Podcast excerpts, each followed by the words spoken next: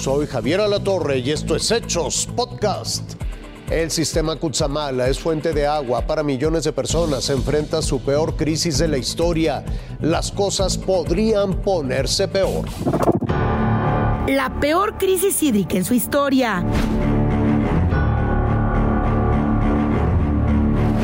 Lo que está enfrentando el sistema Kutsamala al bajar casi a la mitad del llenado de su promedio histórico para un mes de enero. Es impresionante ver cómo el caudal, cómo el nivel ha bajado terriblemente. Valle de Bravo, Villa Victoria y El Bosque son las tres principales presas que lo conforman y suministran aproximadamente el 25% del agua potable que llega a la zona metropolitana del Valle de México. Lo demás se extrae de pozos profundos Probablemente es el año que iniciamos con el menor almacenamiento en las presas de almacenamiento de nuestro país.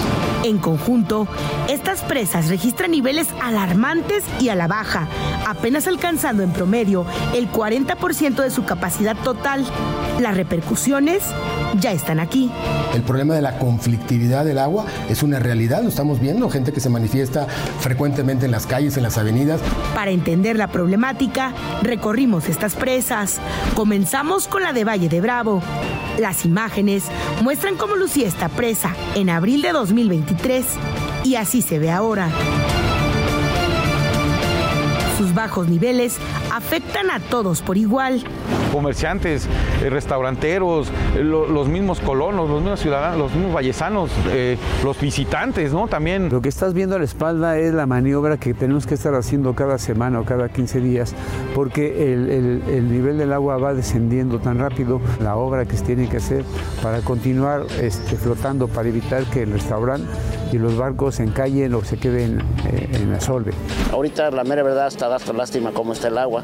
Y el turismo como llegaba ya no llega como debe de llegar. Yo vine hace como unos siete años y se veía más grande el lago. La situación empeora cada día, pues vallesanos aseguran que los cortes y reducciones de agua en domicilios ya comenzaron.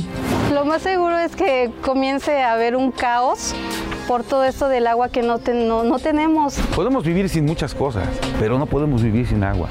Situación complicada que mantiene en incertidumbre y preocupación a miles de pobladores que hoy en día carecen de agua. Imágenes Miguel Bernal y Luis Alberto Gres, Lucero Rodríguez. Fuerza Informativa Azteca. Provoca alarma entre ambientalistas el petrolero mongol que encalló en la roqueta de Acapulco durante el huracán Notis. Así luce el buque petrolero mongol Shenshinda, encallado en Acapulco tras el impacto del huracán Otis. Los poderosos vientos sostenidos de 329 kilómetros por hora aventaron al buque de 4.000 toneladas de peso hacia mar abierto y luego lo retornaron 4 kilómetros y medio hasta impactarlo contra la isla La Roqueta en Acapulco. Estamos haciendo un recorrido por la isla Roqueta con elementos de la Secretaría de Marina Armada de México y vamos en esta potente lancha, la Defender, justo para ver dónde está el buque Shenshinda.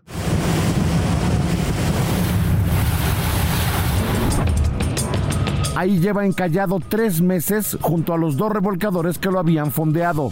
Justo es la mayor preocupación de los ambientalistas, el combustible que llevaba a bordo el carguero mongol. Pero según la Secretaría de Marina, los residuos serán extraídos en su totalidad. Pero definitivamente el plan ya no es recuperar estos tres navíos. La idea es retirarle todo el material contaminante y ya con menos peso será seccionado. El destino de estos remolcadores será hundirlos. La estructura podría servir como de arrecife artificial. Pero los ambientalistas consideran que el Shenshinda sí representa un riesgo para la navegación, la salvaguarda de la vida humana en el mar y la preservación del medio ambiente marino. A esta contaminación se suman las 750 embarcaciones que quedaron hundidas bajo el mar por el huracán Otis. El Shenshinda es un carguero que en agosto del 2022 lanzó una alerta a México por falla en sus máquinas. Al no ser reclamado durante un año por sus dueños, el gobierno de México se adjudicó su propiedad. Pero llegó Otis y lo arrojó aquí. Desarmarlo será su final, pero eso tomará un par de años. Edgar Galicia, Fuerza Informativa Azteca.